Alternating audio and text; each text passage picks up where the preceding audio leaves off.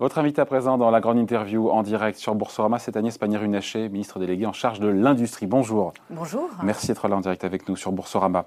On parle un petit peu des élections régionales. Après, il y a plein de sujets, les vaccins, l'industrie à évoquer ensemble. Euh, Aujourd'hui, troisième étape du Tour de France du président de la République qui passe par les Hauts-de-France. On est à trois jours du premier tour des élections régionales. Vous êtes candidate au régional euh, sur la liste euh, La République en marche dans les Hauts-de-France. Petite question, alors on reste pas trois heures là-dessus, mais mm.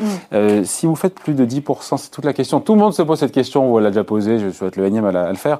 Mais si le soir du premier tour, vous faites plus de 10% au premier tour, est-ce que vous maintenez votre liste ou pas au risque bah, de, si vous restez, de faire gagner la région euh, par le Front National, le Rassemblement National Alors d'abord, le premier tour, c'est un vote de conviction. C'est pas un, euh, un vote, euh, entre guillemets, où on fait des choix de raison. C'est un vote de conviction et nous, nous portons des convictions fortes pour la région de France. La deuxième chose, c'est que on attend la fin du premier tour pour prendre position. C'est la logique, c'est la logique institutionnelle, c'est la logique de voir mm. comment les voix se sont exprimées, quel est le niveau d'abstention, combien chacun fait, et sur cette base-là, nous prendrons ces décisions, les bonnes décisions. Donc vous ne savez pas encore pour l'instant, en fonction si c'est au-dessus de 10, en dessous de 10, euh, ce que vous faites ou pas. Vous me dites si c'est en dessous de 10, la question ne se pose pas, mais après il y a la question des reports de voix. Mais donc toutes ces questions-là, on se les pose dimanche soir, pas avant Non, on, le, on, se les pose sur la base de ce que nous disent les Français. Et je pense que c'est normal d'écouter ce que les Français ont à nous dire sur hmm. cette élection. Nous nous portons euh, un projet fort pour la région Hauts-de-France. Euh, le candidat Laurent Pietraszewski, il est candidat à la région, il n'est pas candidat à autre chose. Il ne veut pas être président de la République euh, après avoir euh, Vous parlez de Xavier Bertrand, là. On fait une sorte de primaire euh, au travers des régionales.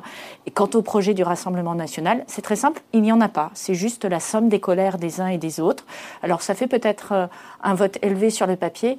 Il n'en reste pas moins que aujourd'hui, euh, la France euh, pas, mm. ne vote pas pour le Front National mm. de manière majoritaire et de très loin, contrairement à ce qu'on peut lire dans certaines analyses. C'est pas parce que vous arrivez premier, en ayant fait euh, la somme de toutes les voix, que vous êtes premier au second mm. tour. Donc c'est tout ça qu'il faudra examiner. D'être faiseur de roi, encore une fois, dans les Hauts-de-France, dans cette élection? Mais je crois que c'est un enjeu, effectivement, c'est-à-dire que nous portons un projet républicain, nous portons un projet d'avenir pour les Hauts-de-France unis. Et effectivement, nous voulons compter euh, dans cette élection. Et c'est légitime. Le pire des scénarios, c'est quoi pour vous, Agnès Pannier-Runacher? C'est la réélection de Xavier Bertrand ou c'est la victoire du, du, Rassemblement national? Mais je crois que ça ne se pose pas dans, dans ces termes-là. C'est-à-dire que nous ferons des choix à l'issue du premier tour. Mm. Comme toujours, nous prendrons euh, euh, ce qui nous paraît être la meilleure solution au regard des convictions que nous portons. Nous mm. avons euh, une conviction de rassembler et la droite et la gauche et le centre nous portons un projet pour l'emploi dans les Hauts-de-France, nous portons un projet pour la jeunesse dans les Hauts-de-France. Et le reste, euh, je dirais, c'est euh, la politique politicienne. Nous ne sommes pas dans ce logiciel-là, nous sommes là pour nous installer, pour nous installer durablement et pour apporter des solutions à ce territoire. Nous le faisons au niveau du gouvernement nous voulons le faire au niveau du territoire. Il y a bien cinq ministres qui sont sur la liste, euh, pour le coup, euh, dans les Hauts-de-France, c'est ça Il y a cinq ministres en tout? Alors, il y a deux ministres qui sont en dernière position de liste, qui sont là parce que euh, nous sommes, enfin, je pense que personne ne conteste à Gérald Darmanin d'être un local de l'étape. J'ai moi-même des attaches désormais dans cette région. Par ailleurs, c'est exactement le territoire où nous devons réindustrialiser, mm. où se joue l'enjeu de l'égalité des chances, qui sont les sujets pour lesquels moi je me suis engagée en politique. Non, je dis ça parce que cinq ministres au final, avec aujourd'hui une liste La République en marche qui navigue autour de 10% quand on regarde les sondages, on verra l'élection, on verra la vérité, la réalité encore une fois du vote des Français. Mais euh, naviguer autour de 10% avec cinq ministres, c'est pas c'est pas une déception pour l'instant, encore une fois Pourquoi ça décolle pas. plus que ça la campagne? Je ne crois pas, au contraire. Je pense que euh, nous avons apporté à Laurent Pietraszewski euh, plus de visibilité. Nous avons mis en valeur la qualité de son programme, la qualité de ses idées. Euh, l'objectif, c'est de gagner C'est toujours de gagner l'objectif L'objectif, c'est d'aller chercher chaque, joie, chaque voix chaque voix sur le terrain. L'objectif, c'est de montrer qu'il y a des alternatives euh, à l'extrême droite et à sa démagogie. L'objectif, c'est de montrer que Xavier Bertrand est une proposition républicaine, mais ça reste une proposition qui ne nous convient pas, qui n'est pas allée assez loin, qui n'a pas fait suffisamment pour l'emploi, qui n'a pas fait suffisamment pour l'économie. Et c'est de dire que nous avons un projet qui a bien plus d'ambition pour la région de France. A priori, c'est plié pour la région. Je sais qu'on va laisser les Français voter, mais encore une fois, quand on est à 10 dans les sondages, on y croit. Enfin, honnêtement, on y croit Moi, encore. je trouve qu'il faut, laisser, il faut laisser les Français voter. Bien sûr, je l'ai dit. Hein. Oui, voilà. Laissons-les voter. Vous y croyez encore Allons chercher. Vous y croyez encore Mais moi, je vais chercher chaque voix. Chaque voix compte. Je suis tous les jours, euh, quand je peux, je dirais le week-end, je suis sur les marchés, je suis sur les brocantes, je discute avec les gens. Et ce qui m'intéresse, c'est d'aller récupérer les abstentionnistes et c'est de discuter avec des gens qui, notamment, votent au Rassemblement national, mm. pas parce qu'ils croient aux idées du Rassemblement national. Il n'y a pas une personne qui vous parle des écrans étrangers sur les marchés, pas une. Elle vous parle de leurs difficultés de fin de mois, elle vous parle de leur angoisse après crise, elle vous parle euh, du fait qu'elles euh, ont l'impression d'avoir travaillé toute leur vie, d'avoir une petite retraite, et elles se demandent si c'est très juste par rapport à d'autres dispositifs qui existent en France. Mais on ne vous parle pas des sujets qui font euh, aujourd'hui la colonne vertébrale de Madame Le Pen. On vous parle d'économie. Et quel est le pire projet pour l'économie si c'est celui de Madame Le Pen? On va parler de l'économie. En tout cas, l'idée de se désister, si vous êtes au-delà de 10%, vous n'êtes pas opposé à l'idée de vous désister en faveur de Xavier Bertrand. on verra ça dimanche soir. Vous n'êtes pas opposé sur le principe. Je suis euh, ni pour ni contre pour le moment. Je n'ai aucune raison de faire le match avant qu'il n'ait été joué. Exactement. Alors, autre sujet, pour éviter ce, rebond épidémique à l'automne, le Premier ministre Jean Castex vient de fixer donc de nouveaux objectifs chiffrés de vaccination. C'est très intéressant. Au-delà du fait qu'on a enlevé, on a retiré le masque en extérieur, ce qui est quand même une sacrée euh, bouffée d'oxygène. Fin août, 40 millions de primo-vaccinés. Pardon, je donne les chiffres, 40 millions de primo-vaccinés. 35 millions de personnes ayant réussi, euh, reçu une vaccination complète. Donc 40 millions, primo-vaccinés, vaccination totale pour 35 millions. Ce qui revient donc, pardon, encore une fois quelques chiffres, 120 000 primo-injections par jour d'ici au 31 août et 240 000 secondo-injections, je ne sais pas si on, le dit comme ça, euh, par jour. Est-ce que c'est jouable? Est-ce que cet objectif est toujours réaliste? Bah, cet objectif est réaliste, comme l'étaient les premiers objectifs. 10 euh, millions 15 avril, 20 millions 15 mai, on fait, on fait. 30 millions 15 juin. On l'a dit, on l'a fait. Tout le monde, enfin, nous avons eu beaucoup de gens pour expliquer qu'on n'allait pas le faire. On l'a fait et toujours avec un peu d'avance. Et donc, nous allons également faire cet objectif. Nous avons les doses de vaccins pour le faire. C'est ça aujourd'hui. Donc ça, 28 millions de doses attendues sur le mois de juin. J'ai pas le chiffre. Sur un petit peu moins, 25 millions puisque les livraisons se font sur une semaine qui commence de mémoire le 28, euh, non le 20, oui c'est ça, le 28 juin. Et donc en fait, elles ont lieu le 1er juillet puisque c'est un mercredi. Donc euh, donc elles sont comptées maintenant dans juillet. Donc vous avez à peu près 25 millions de doses en juin ou 24 et des brouettes et euh, la même chose on manquera pas de doses de juillet. Donc, dont deux tiers d'ailleurs de Pfizer au passage. Hein, exactement. Donc on ne manquera pas de doses, on aura des doses. Et euh, aujourd'hui, l'enjeu, c'est de continuer à convaincre sur la vaccination. pas de l'imposer, parce que ça doit être une démarche euh, personnelle, mais de continuer à convaincre. parce que ce qui est important, c'est que les gens plus les gens sont vaccinés, plus le pourcentage de personnes sont vaccinées, plus vous protégez les autres. Oui, mais qu'est-ce qu'on constate en Israël, au Royaume-Uni, aux États-Unis? C'est que plus on avance, plus on, sait que c'est compliqué. On manque parfois de candidats, de volontaires. Euh, le risque, c'est mécanique, c'est mécanique, c'est lié au chiffre. C'est hein, mécanique, c'est-à-dire que plus vous êtes enthousiasmé par la vaccination, plus vous allez vous présenter. Facilement. Moins vous, plus vous avez de questions, moins vous allez vous présenter. Il y a le risque de ralentissement, encore une fois, de cet été de la vaccination, avec ce qu'on vient de dire justement. Je pense surtout qu'il y a un sujet aussi que les gens vont partir en vacances et que, en fonction de l'organisation de leurs vacances, ils peuvent être amenés à ajuster le moment où ils vont se faire vacciner. C'est aussi ça qu'on tient en compte. On tient aussi en compte euh, le fait, on prend en compte aussi le fait que les professionnels qui vaccinent aspirent à des vacances bien légitimes et qu'il faut qu'ils puissent se reposer. Je rappelle que euh, ça fait euh, plus de 15 mois qu'ils sont tous sur le pont pour lutter contre la Covid. Et nous, notre enjeu, c'est de continuer à un rythme soutenu la vaccination, de faire en sorte que euh, nous déployions la, vaccination. Ce plafond, vous, redoutez ce plafond dans la vaccination il, est, loin d'être atteint aujourd'hui. Il, est loin d'être atteint. Donc continuons à vacciner. Et moi, j'appelle euh, les Français effectivement à se renseigner, à prendre en conscience leurs décisions. Mais sincèrement, la vaccination aujourd'hui, on en voit les effets dans le ralentissement du virus. Vous avez pu voir que nous avons euh, effectivement levé l'obligation de porter le masque dehors, mais tout simplement parce que les chiffres sont extrêmement bon et bien meilleur en, cinétique que ce qu'on estimait il y a encore 15 jours. Donc cela dit quelque chose de l'efficacité de la vaccination. Il faut continuer. Et à ceux qui préfèrent encore une fois attendre la rentrée pour, euh, pour ne pas bouleverser leurs vacances d'été, on leur dit quoi? On leur dit que euh, nous nous sommes organisés pour faire en sorte précisément qu'ils puissent se vacciner, c'est-à-dire faire la première dose avant de partir en vacances, faire la deuxième dose en rentrant de leurs vacances. Je ne connais pas beaucoup de Français qui partent cette semaine en vacances. Il y a cette flexibilité-là aujourd'hui. Qui a été élargie pour le coup. Oui, et c'est une flexibilité qui, qui, repose aussi sur une meilleure connaissance euh, des, euh, je dirais, de l'efficacité des vaccins, puisque les pays ont choisi des périodes, des délais entre deux doses qui sont différentes d'un pays à l'autre. Et en fait, on a maintenant une bonne vue et on sait que cet élargissement de la période ne nuit pas à l'efficacité du vaccin et c'est très important pour la population générale. Et pour les, les vrais récalcitrants, on leur dit quoi? Quand c'est plus une question d'organisation et de, euh, voilà, par rapport à on part, on revient, les vacances et tout. On leur dit quoi aux récalcitrants je pense qu'il faut d'abord euh, continuer à vacciner les gens qui, euh, tout simplement, n'ont pas eu le temps d'organiser leur rendez-vous ou veulent faire vacciner leur adolescent et donc commencent à rechercher des rendez-vous. Il faut être efficace. Il ne faut pas chercher à convaincre à tout prix des gens qui, pour des raisons qui leur sont personnelles, sont persuadés mmh. Qu'ils peuvent être un peu alimentés par des propos complotistes. Donc nous, notre enjeu, c'est la transparence, euh, c'est le libre arbitre.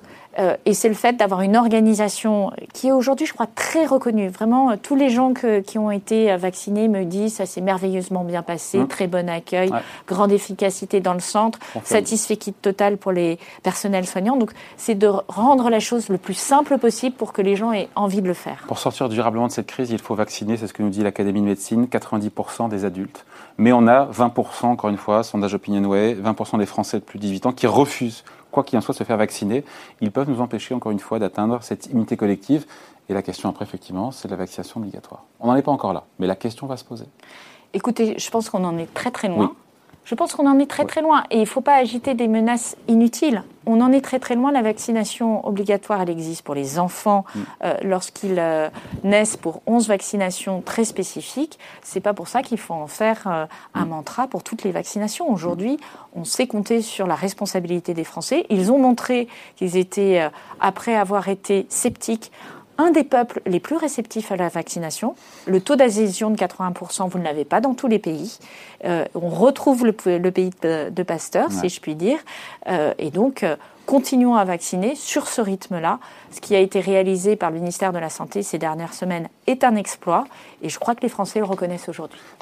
Un petit mot du vaccin Sanofi, euh, vaccin français, donc a montré, c'était il y a quelques semaines déjà, une efficacité comprise entre 95 et 100 euh, sur un essai clinique de phase 2, Agnès Pannier-Runacher. Euh, il pourrait arriver, selon Paul Hudson, qu'on avait d'ailleurs reçu ici, euh, sur le marché en fin d'année. On se dit, ça n'arrive pas un peu après la bataille, là, quand même Mais vous allez avoir des rappels, et puis vous avez le monde entier à vacciner.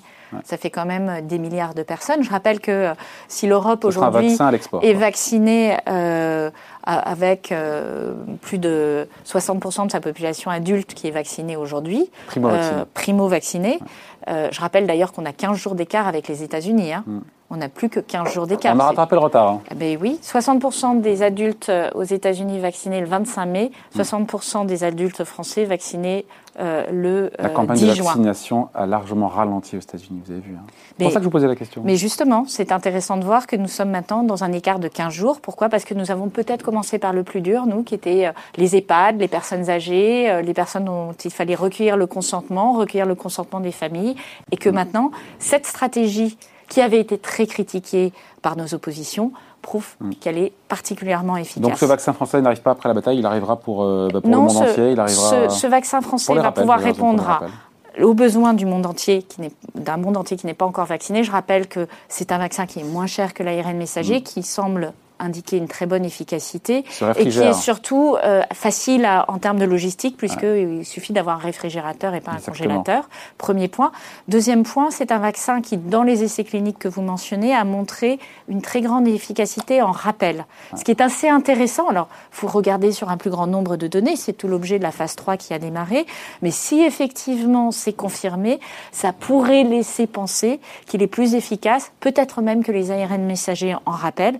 Et donc, Hmm. c'est l'intérêt de l'Union européenne d'avoir cette diversité de vaccins dans son portefeuille et de pouvoir aussi s'appuyer sur Sanofi. Qui sera à produit, produit 100% en France, celui-là? Produit 100%, en France, tout à fait. Aujourd'hui, combien de doses de vaccins, quel que soit le laboratoire, sont produites? Je n'avais pas le chiffre. Je me suis dit, tiens, euh, combien de doses sont produites sur le sol français aujourd'hui? Sur combien de sites? Je n'ai pas le chiffre. Aujourd'hui, on a euh, deux sites de production, Récifa, euh, pardon, oui, Récifarm et Delpharm, qui produisent du Moderna et du BioNTech. Mmh. On a un site de production qui est encore au niveau des lots cliniques pour le CureVac, qui vient de produire des résultats qui sont en deçà des résultats des deux premiers vaccins que j'ai mentionnés.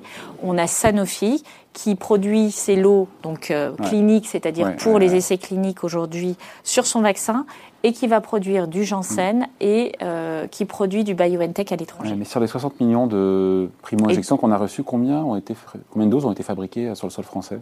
Alors, euh, à ce stade, euh, un nombre... En gros, même au doigt mouillé. Hein, bah, ça n'a pas tellement de sens, pardon, comme question, parce qu'en fait, toutes les doses sont ensuite rapatriées au niveau de la plateforme logistique pour être redispatchées en Europe et dans le monde entier. Donc, dire quelle est la dose qui a été fabriquée sur le sol français versus l'Espagne versus l'Allemagne versus les Pays-Bas, c'est compliqué. Ce que je peux vous dire, c'est qu'on va fabriquer plus de 200 millions de doses en France de vaccins, ah. ce qui vous donne une indication, je dirais, générale pour l'année 2021. Donc on est largement autosuffisant. Donc, on a une partie d'autosuffisance, mais n'oubliez pas qu'une ligne de vaccin, c'est des composants qui viennent de toute l'Europe et que vous avez différentes étapes dans une vaccination, et notamment la partie drug substance est faite par nos voisins européens. Et c'est là tout le sens de ce processus européen, c'est de dire on prend les plus gros sites et les meilleurs pour fabriquer le plus vite des vaccins. Et finalement, aujourd'hui, on s'aperçoit que ça a plutôt bien mm. fonctionné. autant il y a des sceptiques au début, autant on voit bien que ça fonctionne largement euh, voilà. aujourd'hui. Il fallait attendre, il fallait vivre la montée en cadence, mais on voit qu'aujourd'hui, les lignes sont en place. Et ce qui était difficile, ce qui est différent avec une économie de guerre, c'est qu'on ne pouvait pas dire on arrête de produire d'autres vaccins pour y mettre des lignes de vaccins Covid, parce que la rougeole, euh, mm. la fièvre jaune, etc., sont des maladies qui sont toujours présentes, donc il faut continuer à vacciner. Donc c'est forcément des lignes additives. D'accord, ok. On avait Pierre Moscovici, autre sujet maintenant, qui était à votre place hier, le premier président de la Cour des comptes qui a remis euh, la veille au président un rapport donc sur la stratégie de sortie de crise euh, de nos finances publiques. Et contrairement d'ailleurs à ce qu'affirme Bruno Le Maire, qui dit que le retour de la croissance permettra de réduire la dette et les déficits, il nous dit non, il faudra aussi faire des efforts sur la dépense publique. La croissance seule, il nous l'a dit, ne sera pas suffisante pour réduire les déficits. Quelle est votre position là-dessus? Alors Bruno Le Maire, il est très clair. Hein, ça n'a jamais été quelqu'un qui prenait euh, la dérive des déficits publics. Il est pour une gestion rigoureuse mm. de l'argent public et il l'a mis en œuvre depuis euh, maintenant 4 ans. Rigoureuse, c'est le bon emploi de l'argent public. Ça ne veut pas dire faire des économies pour faire mm. des économies, ça veut dire faire de justes économies et faire en sorte que euh, l'argent public soit le mieux employé possible. Et je rappelle que c'est ce gouvernement qui a ramené le déficit public en dessous des 3%. C'était pas mm. arrivé depuis 10 pour 10, ans quand même. Il mm. faut le redire. Ça, c'était la situation avant l'entrée de crise. Aujourd'hui, dans l'entrée de crise, nous avons euh, mis euh, des mesures d'urgence qui ont été extrêmement efficaces. Si vous regardez en termes de chômage, par exemple, nous sommes un des pays les moins touchés mm. par le chômage en post-crise. La contrepartie, c'est que nous avons beaucoup investi dans les salariés, dans les entreprises, mais pour avoir un objectif de rebond de croissance. Donc ça, c'est un des éléments de réponse. Et bien entendu, mais je crois qu'on se retrouve assez bien dans le rapport de la Cour des comptes qui dit la dette publique reste un enjeu important sur mm. lequel il faut être crédible, mais il n'y a pas non plus de mesures immédiates à prendre. Mm. Et l'enjeu, c'est effectivement de montrer que euh, on, articule, on, a une gestion euh, la plus efficace euh, de des deniers publics. Donc, on ne fait pas filer pour le pour le plaisir de remettre de la dépense publique les déficits publics. On investit à juste titre, et je trouve très intéressant le fait, notamment, qu'ils mettent l'accent sur l'investissement productif Mhm. puisque c'est très exactement ce que nous faisons dans le plan de relance. Par exemple, 35 milliards d'euros sont fléchés sur les entreprises industrielles pour créer de l'emploi, et c'est comme ça mhm. qu'on crée de la croissance et qu'on permet de rembourser. Combien a été décaissé aujourd'hui d'ailleurs sur le plan de relance de 100 milliards? On dit que 30 ou 40 ont déjà été mobilisés, mais décaissés alors, euh, mobiliser et en réalité décaisser, puisque euh, on parle des dispositifs, un jeune, une solution de dispositifs euh, qui sont quasi immédiats, on est effectivement aux alentours de 30 milliards d'euros. Et sur l'industrie? Et sur l'industrie, vous avez les impôts de production qui représentent 10 milliards d'euros, et ça c'est automatique puisque c'est des impôts qui ne seront pas payés en, 2021. Et à cela vous rajoutez les dispositifs pour lesquels nous sommes allés au-delà des enveloppes qui nous avaient été données, puisqu'au-delà en, en six mois, on a dépensé les 2 euh, milliards d'euros que nous avions et nous avons rajouté 1 milliard d'euros pour continuer à, accompagner une reprise dans l'industrie qui est également extrêmement forte, avec des industriels qui ont des projets. Et aujourd'hui, on observe qu'on a quasiment une entreprise sur trois industrielle, une entreprise sur trois en France, hein, qui a bénéficié du plan de relance. Bon, je reviens sur le, euh, la, consolidation des, de nos dépenses publiques. la, commission Arthuis nous avait dit on commence à réduire notre dette en 2030. La, la, Cour des comptes nous parle de 2027. Quel est le bon timing? Vous me direz, euh, il y aura peut-être d'autres majorités d'ici là. Mais euh, voilà, quel est le bon timing Je crois surtout qu'il faut regarder quelle est l'évolution de, des, des, tendances macroéconomiques. C'est-à-dire que notre enjeu aujourd'hui, c'est de réussir la relance. Réussir la relance, on a un facteur limitant qui, est un peu paradoxal, c'est de trouver, c'est de pouvoir recruter. Aujourd'hui, les entreprises recrutent. Elles peinent mm. à recruter et ça ralentit la, mise en œuvre. C'est la question des compétences qui est un problème français depuis longtemps. Qui est un problème français sur lequel nous avons agi, mais c'est important qu'on se le dise collectivement. C'est-à-dire, le sujet n'est pas de ne pas avoir de commandes. Le sujet, c'est d'avoir des gens d'avoir des, salariés qui puissent justement faire ces commandes et répondre mm. à ces contrats. Ça, c'est vraiment notre combat du moment et c'est pour ça que le plan Un jeune, une solution, par exemple, les 30 milliards d'euros que nous mettons euh, sur la volée cohésion sociale est si important. Euh, deuxième chose, derrière, euh, je dirais, la stabilisation macroéconomique, on aura une notion plus précise. Est-ce que c'est 2027 Est-ce que c'est 2030 mm. Moi, ce que je pense, c'est que euh, il faut jouer le rebond aujourd'hui. Oui. il ne faut pas casser le rebond. On l'a vu, vous savez, en 2009, euh, lors de la crise de 2009, mm. euh, et, c'est les, républicains eux-mêmes qui le reconnaissent, c'est-à-dire en, analyse a posteriori. C'est une erreur de politique économique. Qu'ils ont trop rapidement, par exemple. C'est ce que l'Europe demandait aussi. Hein. peu importe les raisons, mm. mais ce qui est intéressant, c'est que lorsqu'ils ont voulu augmenter les impôts, ils ont arrêté la croissance. Et nous nous sommes très clairs. La France a aujourd'hui un niveau d'imposition qui est l'un des plus élevés dans l'OCDE. C'est un facteur limitant de la croissance. Quand on est à ce niveau-là, hein, encore une fois, lorsque Biden augmente les impôts, il part de tellement plus bas qu'on n'est pas encore prêt de se rencontrer.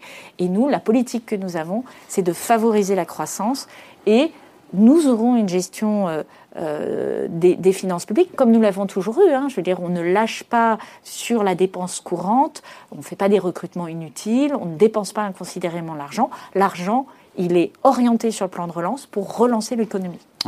Dans les réformes à faire euh, sur la Cour des comptes, il y a cette réforme des retraites nécessaire, nous disait hier Pierre Moscovici. François Bayrou, c'est intéressant, lui ne pense pas qu'une réforme des retraites puisse aboutir avant la présidentielle. Agnès Pannier-Runacher nous l'a dit, et c'est ce qu'il a dit euh, hier, euh, même s'il admet qu'à terme, cette réforme des retraites est inéluctable. D'ailleurs, quand on interroge les Français, 55% ne veulent pas d'une réforme des retraites avant la présidentielle. Pourtant, 70% sont pour le principe d'une réforme. Après, il faut entrer dans le, dans le, contenu. Elle est vraiment urgente, cette réforme des retraites. on a Bruno Le Maire qui nous dit que c'est une priorité. C'est votre opinion aussi c'est une priorité Parce que pour François Bayrou, c'est pas il vaut attendre d'avoir peut-être l'onction Je crois que c'est une priorité pour tout le monde. Après, là, vous rentrez dans le détail du timing, c'est-à-dire ah, est-ce qu'on l'a fait dans moins d'un an ou est-ce qu'on l'a fait dans un peu plus d'un an Mais in fine, c'est une priorité pour tout le monde. Pourquoi c'est une priorité? Parce qu'un régime des retraites qui n'est pas financé, ça veut dire qu'en fait, les jeunes n'ont pas, on leur vend un rêve auquel ils n'auront pas accès. Hmm. C'est ça la réalité. Donc c'est un problème d'équité sociale majeur. Et nous devons aujourd'hui euh, faire en sorte que euh, les jeunes euh, aient un contrat social qui soit Certes, mais sur le timing, on est d'accord sur le, sur le fond fondamentalement, effectivement, le, vieillissement, rassurer les jeunes sur le fait qu'ils auront une retraite qui sera payée. Mais sur le timing, on, on, saura quand la position du président, du gouvernement, certains disent début juillet, pour savoir si oui ou pas il y aura, encore une fois, quelque chose avant la présidentielle, sachant que les partenaires sociaux sont contre, ok, c'est pas une surprise, mais même le MEDEF en termes de timing dit c'est un sujet pour la présidentielle. Moi, je crois que c'est au président de la République de trancher cette question. Ça sera lui le maître des horloges. Bon. Et votre titre personnel, euh, que ce soit avant, après, euh, ça ne change pas grand-chose Je laisserai le président de la République trancher cette question. Bon. Euh, d'ailleurs, Laurent Berger disait, c'est intéressant, il disait aussi que bah, justement que c'était un, un sujet pour la présidentielle. François Bayrou, on finit là-dessus, qui se prononce en faveur d'un plan Marshall destiné, nous dit-il, à éviter l'effondrement de l'appareil productif français. L'effondrement de l'appareil productif français. Ça revient à dire en creux que vous n'en avez pas fait assez ce n'est pas ce que dit François Bayrou, parce que nous échangeons beaucoup. Ce qu'il dit, c'est que euh, devant les journalistes le plan de euh, relance aujourd'hui, de l'Assemblée, le plan de relance aujourd'hui est un plan qui est extrêmement puissant. Il est construit sur deux ans. Il faut construire la suite. Lorsqu'on regarde les projets que nous avons, par exemple, au, niveau européen, euh, au niveau européen, on est en train de bâtir, avec le commissaire Breton, une politique ambitieuse, industrielle, très forte Euh, je pense par exemple au projet que nous avons pour euh, reproduire des semi-conducteurs ou augmenter notre, nos capacités de production de semi-conducteurs. Une fonderie de semi-conducteurs, c'est plusieurs milliards d'euros. Une fonderie de moins de 10 nanomètres, c'est plus de 10 milliards d'euros d'investissement. Il faut mettre le paquet là-dessus. C'est qu'on sûr qu'on a pu évoquer effectivement les pénuries, c'est de ça que nous parlons aujourd'hui. Ce, ce dont nous parlons aujourd'hui, c'est comment on se donne les moyens de réinvestir des secteurs stratégiques, la santé, l'agroalimentaire, l'électronique, le nucléaire et alors, les Français. Ce que nous faisons dans le plan de relance aujourd'hui, moi je peux vous dire aujourd'hui. Combien, combien sur les semi-conducteurs sont fléchés aujourd'hui Alors, euh, plusieurs centaines de millions d'euros. Et la question c'est faut-il, ne faut-il pas aller plus, loin? Mais juste pour vous donner aujourd'hui une idée, sur les six secteurs stratégiques que nous, euh, sur lesquels nous travaillons pour des relocalisations, nous avons d'ores et mm. déjà plus de 300 projets qui sont soutenus. Plus de 300 mm. projets soutenus ah, sur les six derniers mois. On parlait de quelques 100 millions d'euros. Je pense à SML, qui est le leader taïwanais. Je crois qu'ils investissent mémoire 20 milliards de dollars par an oui, mais là, je vous parle d'argent public. Euh, les acteurs privés, ils investissent avec un facteur 5-6 fois plus élevé. Donc, euh, si, vous si vous ajoutez la somme que veut mettre la France, la somme que pourrait mettre l'Allemagne, la somme que mm. pourrait mettre la Commission, et si vous ajoutez euh, l'investissement privé, Infineon, NXP, ST Micro, Électronique, vous arrivez à des sommes conséquentes. Et l'enjeu, c'est effectivement de fixer l'ambition.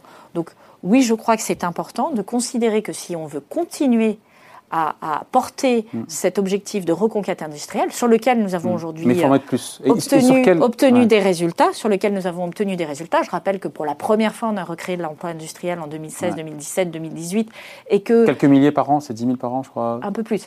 Euh, et que et c'est net, hein, et que les emplois, c'est ça qui est intéressant, euh, et que on a effectivement une perte d'emploi en 2020, mais beaucoup moins importante que celle de la crise de 2008-2009, qui a été beaucoup moins violente faut aussi le souligner, elle était euh, trois fois moins violente, la crise de 2008-2009. Donc on voit que cette dynamique aujourd'hui prend, mais pour continuer, il faut avoir le même niveau d'ambition que la Chine et les États-Unis. Et donc ce n'est pas idéologique. La Chine, elle investit massivement dans les nouvelles technologies. Les, États-Unis investissent massivement dans les nouvelles technologies. Donc aujourd'hui, l'Europe a un rôle à jouer dans ces investissements. Et c'est vrai que nous, au travers du projet d'investissement d'avenir, par exemple, hein, on a un programme de 20 milliards d'euros, 20 milliards d'euros pour les 5 ans qui viennent. Donc vous voyez, il n'y a pas que le plan de relance, il y a aussi ce qui vient après. Et rien que le projet d'investissement d'avenir, c'est beaucoup hmm. d'argent sur la table. c'est ce qui vient après, parce que ce qui vient avant, c'est une élection régionale. Vous êtes retourné en campagne? Tout à fait, dernier jour, euh, meeting ce soir. Et puis. Euh, euh, Objectif, passer au-delà du seuil des 10%. Objectif, aller chercher chaque, voix. Chaque voix. C'est ça qui compte aujourd'hui. Ces territoires ont été délaissés, ils ont été, je dirais, pris par le Rassemblement national, mais pas pour de bonnes raisons. Donc à nous de montrer que cette reconquête républicaine, elle peut se faire sur ces territoires. Il est très frappant de noter que des villes qui euh, ont euh, élu leur maire à plus de 60%, 70% des maires socialistes, des maires républicains, des maires de, de, centre droite ou de centre gauche, votent parfois à plus de 40% pour le Rassemblement national. Ça nous dit juste qu'on ne faut pas laisser les extrêmes seuls sur le terrain. Bon voilà, merci en tout cas. Merci d'avoir été avec nous aujourd'hui en direct sur Boursorama. Agnès Pannier-Runacher, donc ministre délégué en charge de l'industrie. Merci, à bientôt. Merci. Au revoir.